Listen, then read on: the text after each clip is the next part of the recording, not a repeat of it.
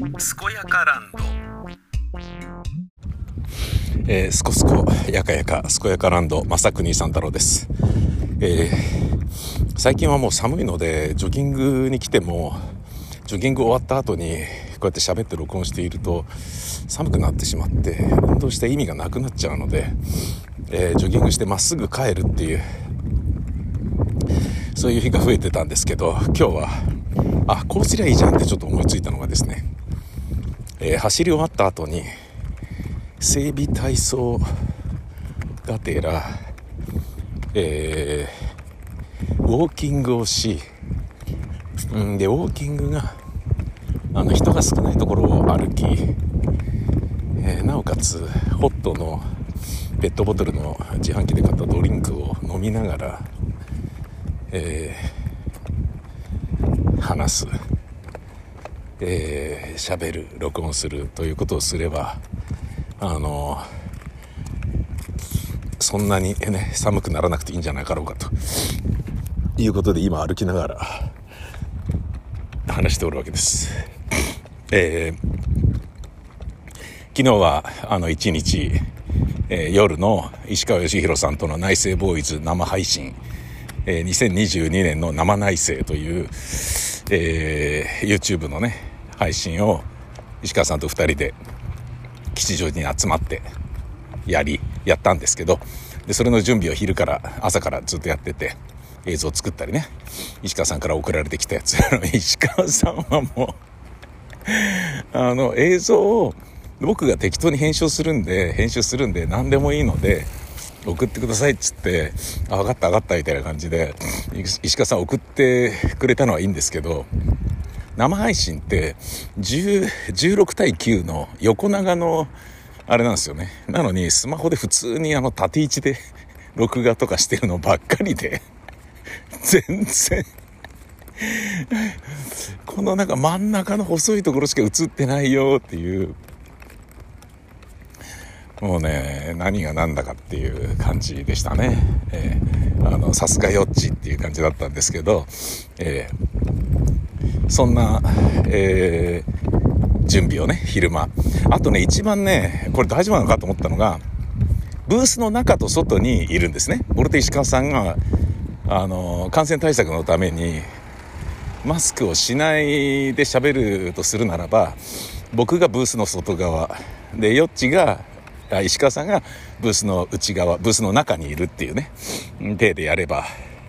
あのマスクなしで喋れるだろうと。で2つのカメラを俺と石川さんを2人で映2人それぞれを映してねやるっていうことでやったんですけどその途中でね僕が編集した映像とかを流すんだけど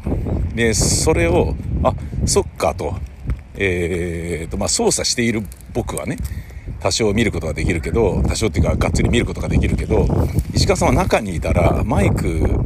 しかないわけでマイクとストップウォッチしかないわけだから あとギターか。これ見られないよなと思って。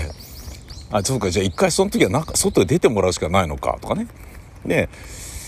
石川さんがえー、イヤモニ？イヤイヤエアモニ？あエアモニじゃねえや。イヤフォンを、え、つけてもらってでそのイヤフォンをつけてもらってそこに音を返す必要があると、えー、録音パートとかを出すんであればね、うん、でそれを石川さんに聞こえるようにするにはどうしたらいいんだっていうのをまたねミキサーとね、えー、でなおかつでその1個のミキサーを通してやるんだけどそのミキサーからアウトするものを石川さんのブースの中のヘッドホンアンプに返す。で、返すんだけど、それは配信には流さず、配信は PC の中にある、えー、映像メディアの音声だけを流す。えー、演奏、えー、演奏メディアの音声だけを流すんだけど、で、それをね、えー、配信では流すんだけど、パソコンからの音声が出るんだけど、それを一回ミキサーに戻して、さらにそのミキサーからパソコンの中に入っちゃってるやつを回しちゃうと、こう、要はぐるぐる回っちゃってハウリングしてヤンヤンヤンヤンヤンってすごいことになっちゃうんでそうしないようにならないようにするにはどうしたらいいんだみたいなこととかをね結構ねやったりしていたらあの丸一日あのもう10時ぐらいからね夜の8時ぐらいまでかかるっていうね、えー、結構ねなんかおにぎり1個とサンドイッチだけ買って、えー、それをね2回に分けて昼と夜食事として食べてでやるみたいなね。あのそんな、えーと、吉祥寺のねスタジオブースのね、えー、中に居続けるっていう感じになっちゃったんだよね。しょうがないよね。で石川さん来た時には俺もうあの8時から8時半まで休憩だみたいな感じで 寝ちゃっててあの電気毛布引いて「俺?」とかって「何やってんの?」とかって言ってえ、これからやるんでしょとかって言って、石川さんに怒られるっていうですね。そんなようなこともあったんですけどね。何やってんのとかって言って、なんか人ん家に遊びに来たみたいになっちゃってるよとかって言って。えー、よく見たらよく、よくっていうかね、あ、おはようございますとかって言って、ヨッチに会ったら、石川さんがギターを持ってきてくださって、あ、これじゃあ生、生歌やってくれんじゃねみたいな感じで、で頼んだらやってくれるって、いやるやるやるみたいな感じになって、で、マイクとかそういうの用意してなかったんですけど、やってもらえるというね、なんともありがたいね、えー、ちょっと得した感じの生配信になったね。ブースの中にヨッチがいるから、ね、思いっきり歌おうが、全然大丈夫なんで、夜だろうが構わず。それを、えー、9時から10時半までやってでそこから石川さん今日はもうメッシのね集大成なんでもう帰ります。早く撤収！みたいな感じでものすごい速さで 撤収して。そんでね帰って。で家着いたら11時でしょ？11時10分ぐらいだ。みたいな感じで、ものすごい、10時半に終わって11時にも家に着いてるってすごいよね。もうなんか機材の撤収とかね、電気毛布とかコンセントブチブチ抜くだけで、よし、撤収みたいな感じで。まあ、で、除菌はしましたよ。次にね、スタジオ入る人のために、そう、ヨッチとか俺とかが触ったところは、ね、触ったところとか、飛沫が飛んでいるであろうところの除菌はね、あの、エタノールシュッシュとやって、拭いてみたいなことはもちろんやったんですけど、にしても早いよね。11時に家着いてて。11時で12時がキックオフだから、俺がスタンバイするのは何だとかね。まずトイレ、オッケーみたいな。で、えー、っと、布団が寒いから湯たんぽ作ろうみたいな感じで、あのー、僕がね、えー、散々ね、いろんなところでね、吹聴しているおすすめの陶器の、えー、湯たんぽ。これがね、めちゃめちゃあったかいんですよね。陶器の湯たんぽね。本当に。熱湯を入れて、バスタオルでくるんで、もうそれだけでね、本当に朝まであったかい。めちゃめちゃいいんだよね。なんだけどね、うん、今朝やっぱちょっと涼しくなってたのはやっぱあれ、エアウィーブが風通しが良すぎるんだな、あれな。なんかベッドマットかなんか買った方がいいような気がしてきたな、冬は。うん、ね、ベッドマットって普通、普通というか、あの、夏のね、汗を吸い込むのにベッドマットやる必要がね、あるかなとかっていうのは考えてたけど、まあエアウィーヴはね、洗えるからいいやみたいな感じで買っちゃったんだけど、人から勧められてね、なんかすごいいいらしいよとかって、あ、じゃあそれにするみたいな。なんか割とね、とっとと。なんかね、その方は、あの、睡眠にかなりあの繊細な方でこのベッドじゃないと眠れないとかね。そういうようなのがあってなんかねあの実家の布団だと寝れないから なんか家族で実家に行っても自分だけ泊まらずに帰るとかなんかねそういう感じの人なのであそういう人がねでも本当にいいらしいしいいよとかって言ってね。あ、そうなんだ、みたいな。で、調べたらやっぱちょっと高いんですよね。ただのマットなのに。なんだけど、やっぱね、勇気出して買った、買ってみただけあってね、いい感じ。超いい。えー、と、俺は思っている。うん。だけど、それがね、通気性が良すぎて、朝になったらね、もうね、陶器の湯たんぽもそんなにあったかくなくなって、前はね、あの、なんだっけ、シモンズとかああいうね、バカ高いあのベッドねふっかふかのベッドねあれしてたんだけどやっぱそういうことなんだな。うん。なんか通気性とかなのかなと思ってね。うん、なんかまたちょっと考えるかっていう気持ちにはちょっとなったんだけど、まあでもそれ用意しといたんで、で、それだけではちょっと飽き足らず、っていうか寒すぎるんで、えっ、と、エアコン入れたくないからね。エアコン入れると空気が超絶乾燥するでしょ？えー、やっぱね、喉にも良くないし、もう肌もカピカピになるし、痒くなっちゃうし、つうんで、えー、電気のエアコンは入れない。だけど、ガスが来てるわけではないからガスファンヒーター使えない。だけど、石油ファンヒーターとか灯油のね、なんか使うと、あの、トゥーマッチで暖かすぎると。いうことで、電気毛布を背中の下に、そして足元に、えー、湯たんぽ。そして、えー、カモミールティーを飲み、こう精神を落ち着けるためのカモミールティーを熱々で入れて、それを持って、えー、ベッドにくるまり、テレビをスイッチオン。ね。えー、あの、もちろんなんですけれども、アベマ TV だと、あの、本田圭佑がね、解説やってるっていうのがネットで分かったので、それは嫌だと思って、それはもうちょっとなんか別のコンテンツになるから嫌だと思って、これはじゃあもう NHK だと。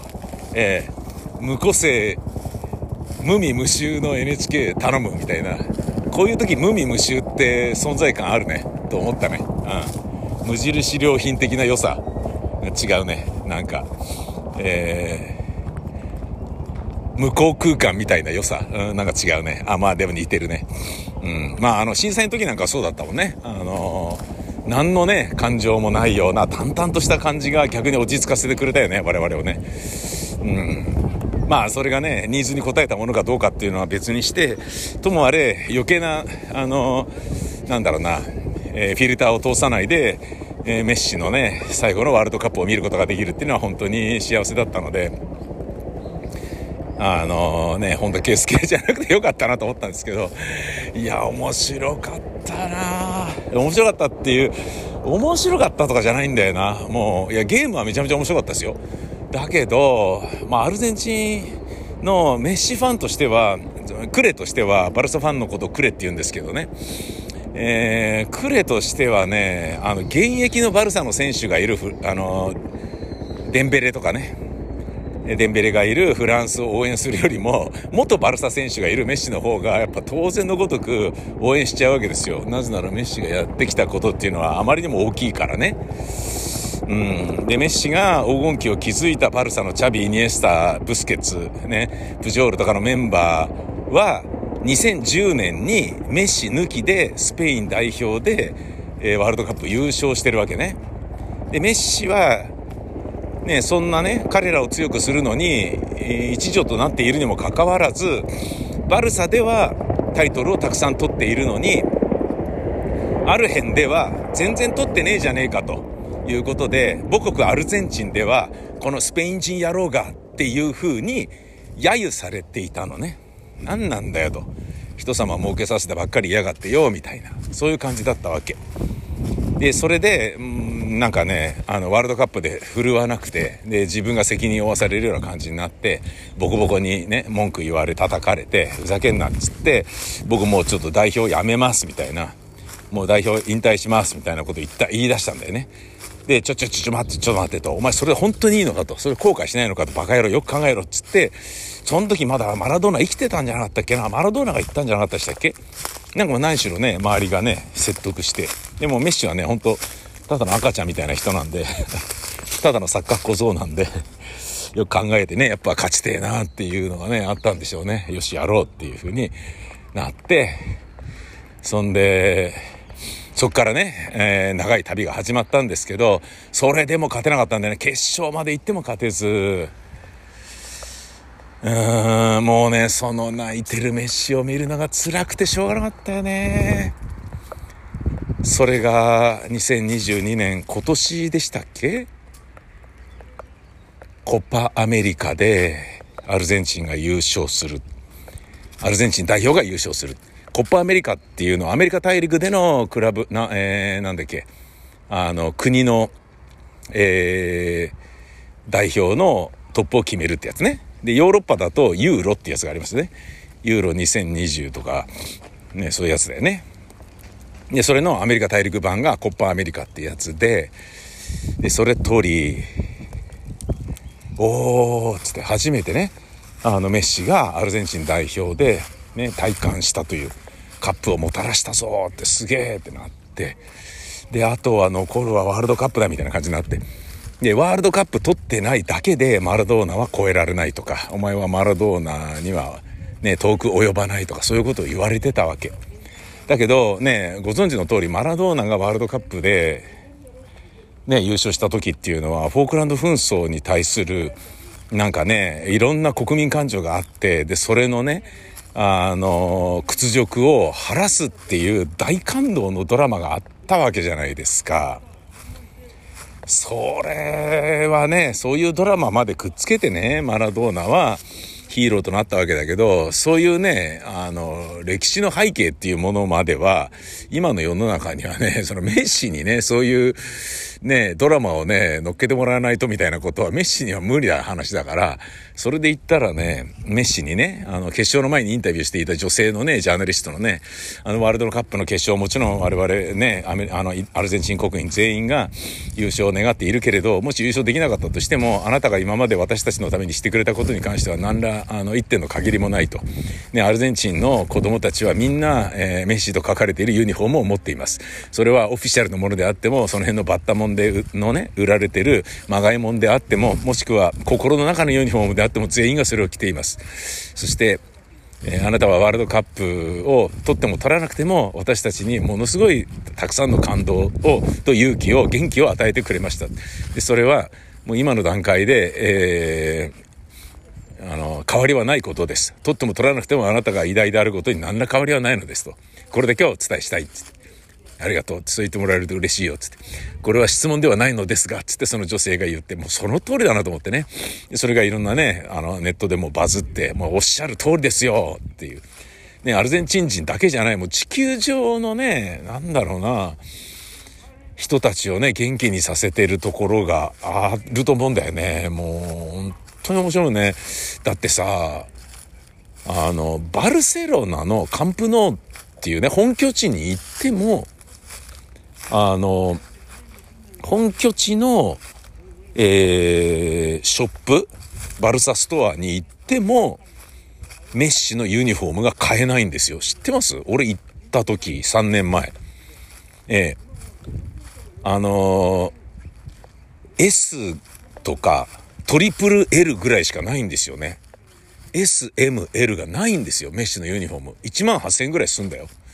俺それを、その時ね、やってた TBS ラジオの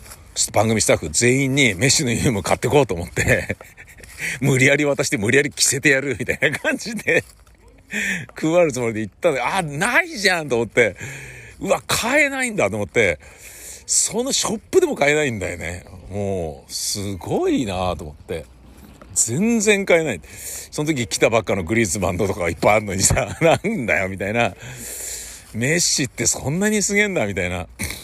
ねえ、だって、本拠地に行って買えないんですよ。一番でかいストア行って買えないんだから、どこで買えんだよって話じゃないですか。すごいよね。メッシのユニフォームって作っても作っても足りないっていう、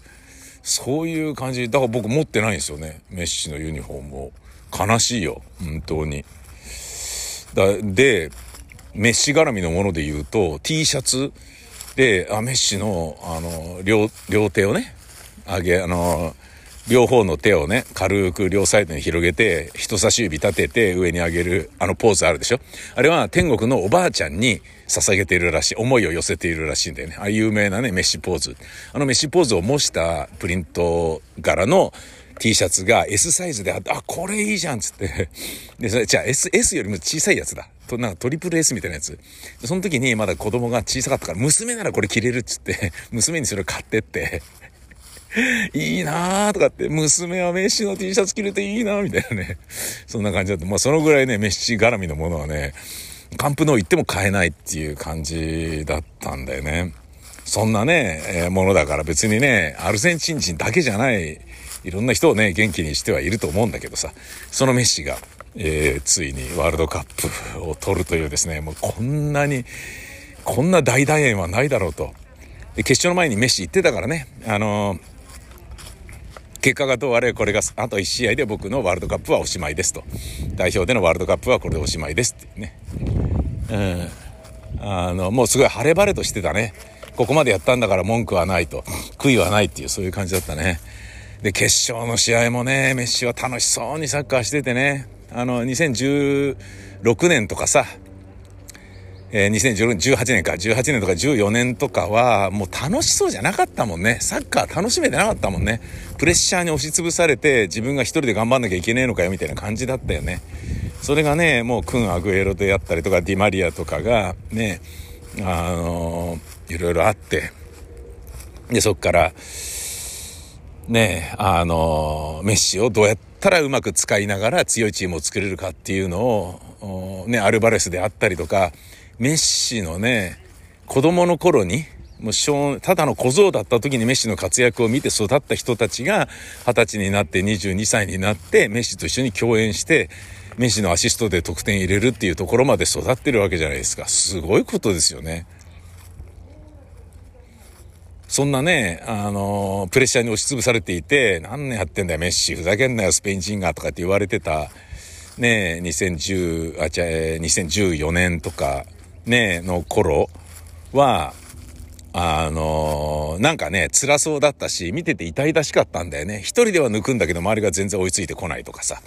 なんか連携がうまくいってないとかね。それが随分改善されて、時間かかったね、そう言われてみるとね。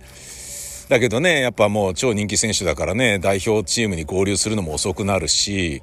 ね、クラブもね、やっぱ高いね、ギャラ払ってるわけだから、バルセロナとしてもね、いや、こっちにいてもらわなきゃ困るみたいな、当然あるからね、チャンピオンズリーグであったりとかね、いろんなね、あの、大会があるからね、コッパデイルレイとかね、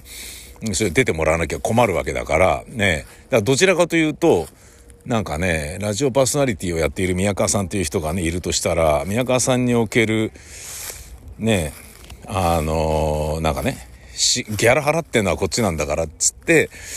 えー、ラジオのね、番組を一生懸命やらそうとするけど、でもね、宮川さんっていう人のね、本文は芝居をやりたい劇団のね、座長なわけだから、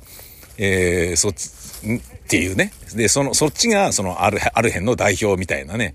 お金にはなってないかもしれないですし、そこで食わしてもらってるわけじゃないかもしれないけど、それでもやっぱり、そっちの方が大事ですっていうね、そっちが本文ですみたいなね、あの、お金だけのつながりではないですみたいなね、なんかそういう感じがね、まあもう当然ね、クラブチーム側はあるからね、うん。まあでもそんな中でも、グアルディオーラ監督とかはね、あの、メッシをワールドカップじゃなくて、あの、オリンピックに行かせてやってくれと。俺はオリンピックに行かせてもらって優勝してすごい嬉しかったんだっつって、あ、そうだ、オリンピックは優勝してんだ、確か、メッシが。そうだよね、確かね。オリンピックでは優勝してんだけど、でも代表ではないから、みたいな感じだったのかな。うん。それがね、もう本当に楽しそうだったもんね。サッカーしてんのが、ずっと。で、ベスト16から決勝まで全ての試合で得点をしたのはメッシがね、ワールドカップ史上初めての選手になった。多分こう、そうそう出てこないでしょ。そして、5大会連続でね、出て、うん。で、2大会連続の MVP を獲得するっていうのも、メッシが初めて。えー、得点王はエンバペに譲ったけれど、えー、MVP に選ばれて、そして、えー、アルゼンチン代表がワールドカップ優勝に至ったと。感動的な物語。こんな感動ないでしょ。これね、負けてたら確かに凹んでたけど、でも負けそうではあったんだよな。2点追いつかれた時はもうやばいって思ったもんね。うん。めちゃめちゃ思ったよね。あ、これ3点目いかれちゃうなっていう。あのー、やっぱね、デシャンが優秀ですね。あの人、本当に。まあ、もちろんね、選手やってる時からめちゃめちゃクレバーだったけど、うん、なんかね、一時代前のグアルディオーラ、チャビとかっていう感じだよね。すごかっったなまあ次ね、あのまあデシャンが2回やったからね、これでもう疲れたからもういいですってなるのか、ジダンがね、フランスを率いるみたいな感じになっていくのかわかんないけど、あのグリーズマンとデンベレ下げる采配にはびっくりしたな。大丈夫なの？そんなことしてって思ったら、完璧だったね。やることなすこと全てうまくいった。前がかりにして真ん中割愛するっていうね。確かにエンバベいりゃそれできるしさ。で、その方が話が早いよね。やっぱね、あの、守りが固くフィジカルチームでもあるアルヘンを真正面からね、当たって切り開いていくのはちょっと無理だなっていう判断をしたのはそれ正しいと思うよね。完全にデンベル封じられ、デンボーズも封じられていたからね。グリーズマンもいいとこなかったもんね。やっぱり、うまい具合に中盤をね、制されて、完全にね、跳ねのけられてたから、どうするってなって、だフランスのね、やっぱ層の厚さだよね。あの、ベンゼマとかね、主力がね、怪我していねいねえっつうのに、だよね。なのにここまでできちゃうってのはすげえなと思って。で、2点取ったからね、もう、これ3点目いかれちゃうなと思ったら持ちこたえてセーフ。ねえ、で、そしたら延長でメッシが点取って、おおみたいな。すごいみたいな感じになったらね、さらにそれをまたデンベレが追いつく。あれ？みたいな。あらららみたいな。悲しかったなうんでもこれはね、えー、シーソーゲームと言われがちですけどシーソーゲームではないですね、えー、正確に言うとシーソーゲームっていうのは、えー、A と B が戦ってた場合 A が勝っていて、ね、シーソーで言うと A が上になってるやつねで合体のがそれだとすると、ゴットンの方は B が上になって A が下になってますよね。シーソーゲームっていうのは B が、えー、リードしたり、A がリードしたりっていうのがシーソーゲームですよね。だけど、この決勝はですね、ある辺がリードしたと思ったら、フランスが追いついて、で、ある辺がまたリードしたと思ったらフランスが追いついての繰り返しだったんですね。フランスがリードしたことは一回もないんですよね。つまりこれはシーソーゲームではない。獅子落としゲームと言える。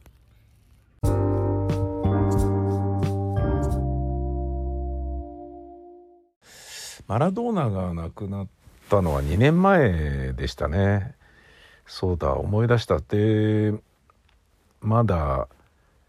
メッシがバルサにいて、マラドーナが亡くなっあ、違う、違うわ。マラドーナが亡くなって、で、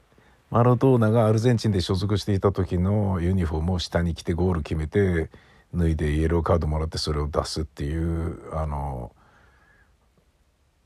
こう、祈り方をしたんだよね。イエローカードを1枚もらえたから。うん。で、クライフが亡くなった時は、クライフがやったトリッキーな PK をスアレスと一緒にやるっていうね PK なのに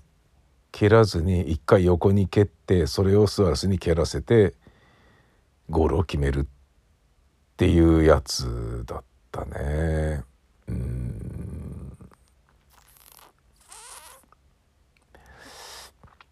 まあ、そのねディエゴと一緒に戦ったのが2010年ぐらいでしたっけ？ディエゴが監督してメッシがまああんまり輝いてないというかまあだからやっぱマラドーナの戦術家ではなかったのかな。まあわかんないけどね。うん。で2016年あじゃあ14年の時に確か決勝まで行ってたんだよね。ドイツと争ったんじゃなかったでしたっけ？でねアルゼンチン決勝まで行ったのにドイツにっていう。なのでそのまあもうね南米とヨーロッパではヨーロッパの方がサッカーは上っていう風になっちゃった。なって久しい中でさらにそれを決定づけられるようなそういう感じだったよね。あのー、まあブラジルのね、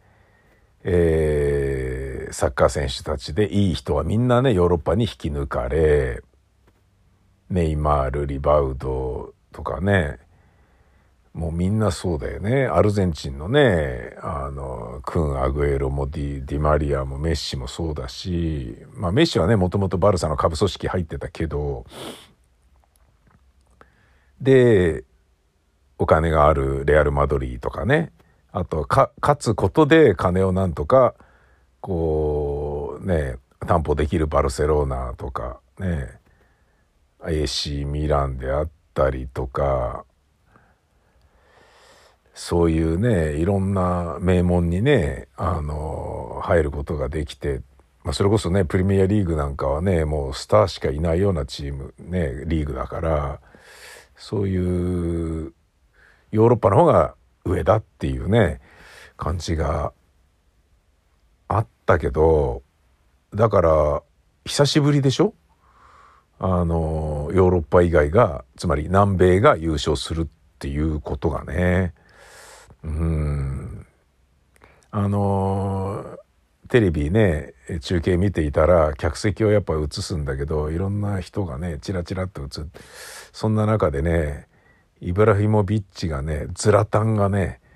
あの勝ったのをねずっと見てねこう放心状態になってたね。ズラタンはね今回のワールドカップはメッシが優勝するためにあるものでメッシがそれを優勝するべきだってね、言ってたんだよね。うん。あのー、メッシがね、まだ小僧でいる時にね、スラタンは、まあ、典型的なね、9番タイプのね、あのー、天才ストライカーだったから、天才フォワードっていうのかな。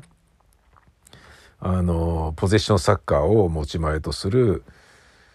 ペップ・グアルディオーラ監督と衝突してね、ズラタンは1年で追い出されちゃったんだよね。だけど、メッシのね、魅力っていうのはね、ズラタンは分かっていて、評価してたんでしょうね、きっとね。うん、そんなね、あの、バルサに対して悪いイメージしかないようなね、ズラタンが、今回のワールドカップはメッシのためにっていうふうにね、言ってくれるのとかはすごい嬉しいなと思うしね。でそうやってね、でも考えると、今回のね、メッシのアルゼンチンの優勝はあのもうなんか魂の勝利みたいなねところがどうしてもあると思うんだけどそのね戦術的なこととか、えー、流行り廃りのねことで言うとポゼッションサッカーってどうなのっていうのがルイス・エンリケ解任によってなされちゃいましたよね。